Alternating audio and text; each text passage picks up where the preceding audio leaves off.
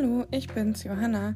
Ich möchte euch heute nochmal eine Geschichte aus der Kinderbibel erzählen. Heute gibt es die Geschichte auf dem Weg nach Emmaus.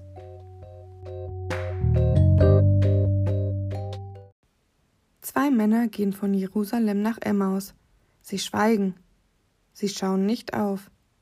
Ihr Blick geht nach unten, nur auf das kurze Stück Weg vor ihren Füßen. Sie sehen nicht, wer ihnen begegnet. Sie bemerken gar nicht, dass andere Leute sie grüßen. Sie merken nicht einmal, dass inzwischen ein anderer Mann neben ihnen geht. Als der Fremde sie anspricht, schrecken sie auf. Er fragte sie nach ihrem Weg, und nach einer Weile sagte er Ihr seht so traurig aus. Langsam gewinnen sie Vertrauen zu ihm. Da fängt der eine an zu erzählen. Vor langer Zeit waren wir diesen Weg in die andere Richtung gegangen, nach Jerusalem. Wir hatten von Jesus gehört. Wir wollten ihn kennenlernen. Und tatsächlich, wir fühlten uns sehr wohl in seiner Nähe. Was Jesus erzählte, machte uns Mut.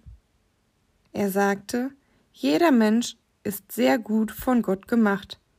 Alle Menschen, die zu ihm kamen, spürten etwas davon. Sie entdeckten, was sie alles konnten. Sie schöpften wieder Hoffnung. Auch wir wollten am liebsten immer in seiner Nähe bleiben. Bald gehörten wir zu seinen Freunden. Der Fremde hört aufmerksam zu. Dann fängt er ebenfalls an zu erzählen. Spannende Geschichten erzählt er. Die Männer staunen. Irgendwo haben sie die Geschichten doch schon mal gehört. Sie erinnern sich an die Menschen, die darin vorkommen. Der Fremde erzählt ihnen, wie Gott diesen Menschen genauso Mut gemacht hat, wie sie in Gottes Nähe Freude am Leben bekommen haben. Beim Zuhören spüren die beiden Männer, dass ihre Traurigkeit immer kleiner wird. Sie schauen den Fremden an. Jetzt bemerken sie auch die anderen Leute, die ihnen auf dem Weg begegnen. Und wen sie treffen, den grüßen sie. Plötzlich ist da aber wieder ein Kloß im Hals denn ihre Geschichte geht weiter. Sie erzählen dem Fremden Jetzt haben sie Jesus am Kreuz hingerichtet, darum ist nun alles vorbei. Der Mut, die Hoffnung, die Lebensfreude. Wieder lassen sie ihre Köpfe hängen. Aber auch die Geschichte des Fremden geht weiter. Die beiden Männer spitzen die Ohren, denn nun erzählt der Fremde, wie die Menschen in den alten Geschichten lange darauf gewartet haben, dass einer kommt, der Hoffnung mitten in ihr Leben bringt.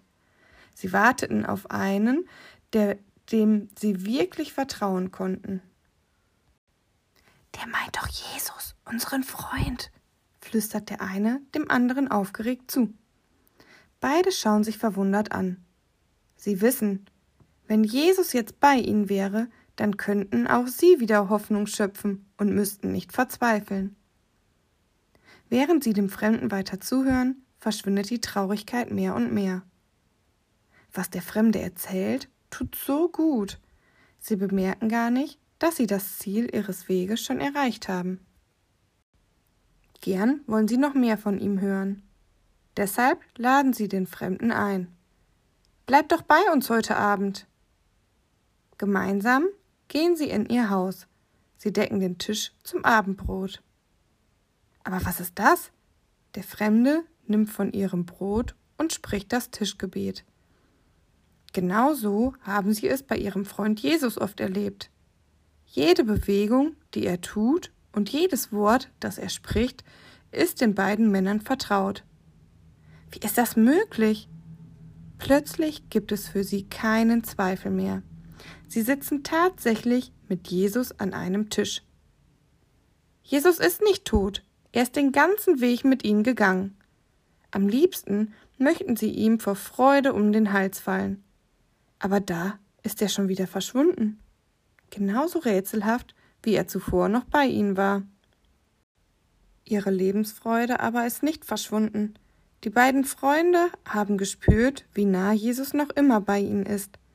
Ihr Mut lebt wieder auf, ihre Hoffnung wird lebendig. Das müssen wir den anderen erzählen, sagen sie.